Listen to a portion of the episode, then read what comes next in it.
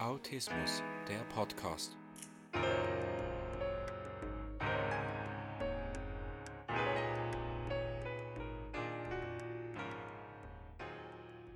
Herzlich willkommen zum Autismus Podcast.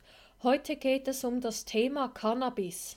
Ein paar Studien beweisen, dass Cannabis hilft, die autistischen Symptome zu verringern und somit Menschen im Autismus-Spektrum im Alltag gegen die Probleme helfen.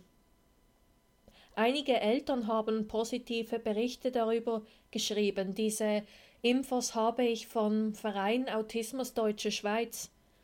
Das hat einige Gründe.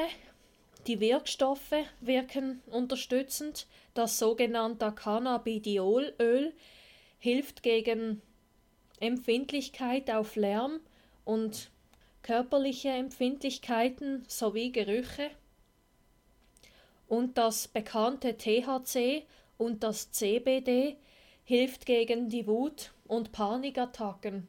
Somit auch das selbst- und fremdaggressive Verhalten wird dadurch verbessert. Meine Meinung zum Thema Cannabis. Wenn man sich das wirklich mal überlegt, ob man Cannabis einsetzen will, um dem Menschen im Autismus-Spektrum helfen zu können, aufgrund von den Reizen und den anderen Schwierigkeiten, dann auf keinen Fall ohne Kontakt zu einem Arzt. Also nur unter ärztlicher Aufsicht würde ich empfehlen und dass ihr euch auch von einem Arzt beraten lässt. Und das Zeug soll man nicht in Reichweite von Kindern oder geistig beeinträchtigten sowie dementen Personen aufbewahren.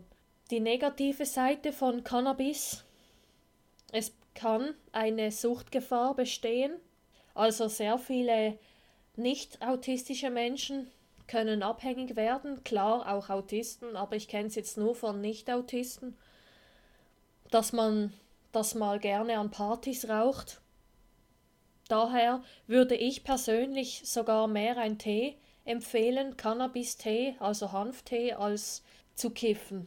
Also klar, äh, selbstständige Autisten können das selber entscheiden. Und man sagt, Cannabis gehört zu den Drogen.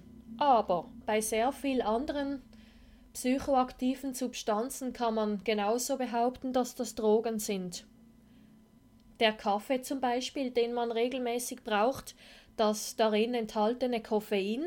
Hört ihr auch, wie ähnlich das klingt? Nikotin, Kokain, Koffein und auch andere Süßgetränke, die süchtig machen.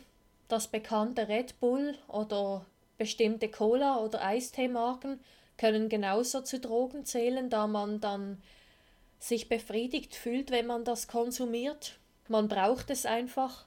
Genauso kann ich das von Ritalin sagen, dass es eine Droge ist, weil das Ritalin den Mensch in einen anderen Zustand bringt, also dafür sorgt, dass die Menschen sich besser konzentrieren können und ruhiger sind.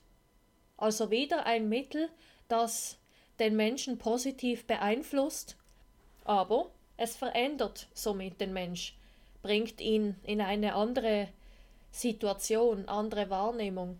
Außerdem wurde immer wieder bewiesen, dass Alkohol noch schädlicher ist als Drogen, also als Cannabis jetzt. Aber auf jeden Fall nochmal als Erinnerung, wenn ihr Interesse hättet, das Cannabis auszuprobieren, dann würde ich unbedingt mit dem Haus Hausarzt darüber sprechen. Unbedingt. Und mit allen Beteiligten, die mit dem autistischen Kind zu tun haben. Habt ihr diesbezüglich noch irgendwelche Fragen oder Rückmeldungen an mich, dann könnt ihr mich gerne kontaktieren unter fragen fgroß at autismus.live. Und denkt immer daran, wenn man will, kann man alles schaffen.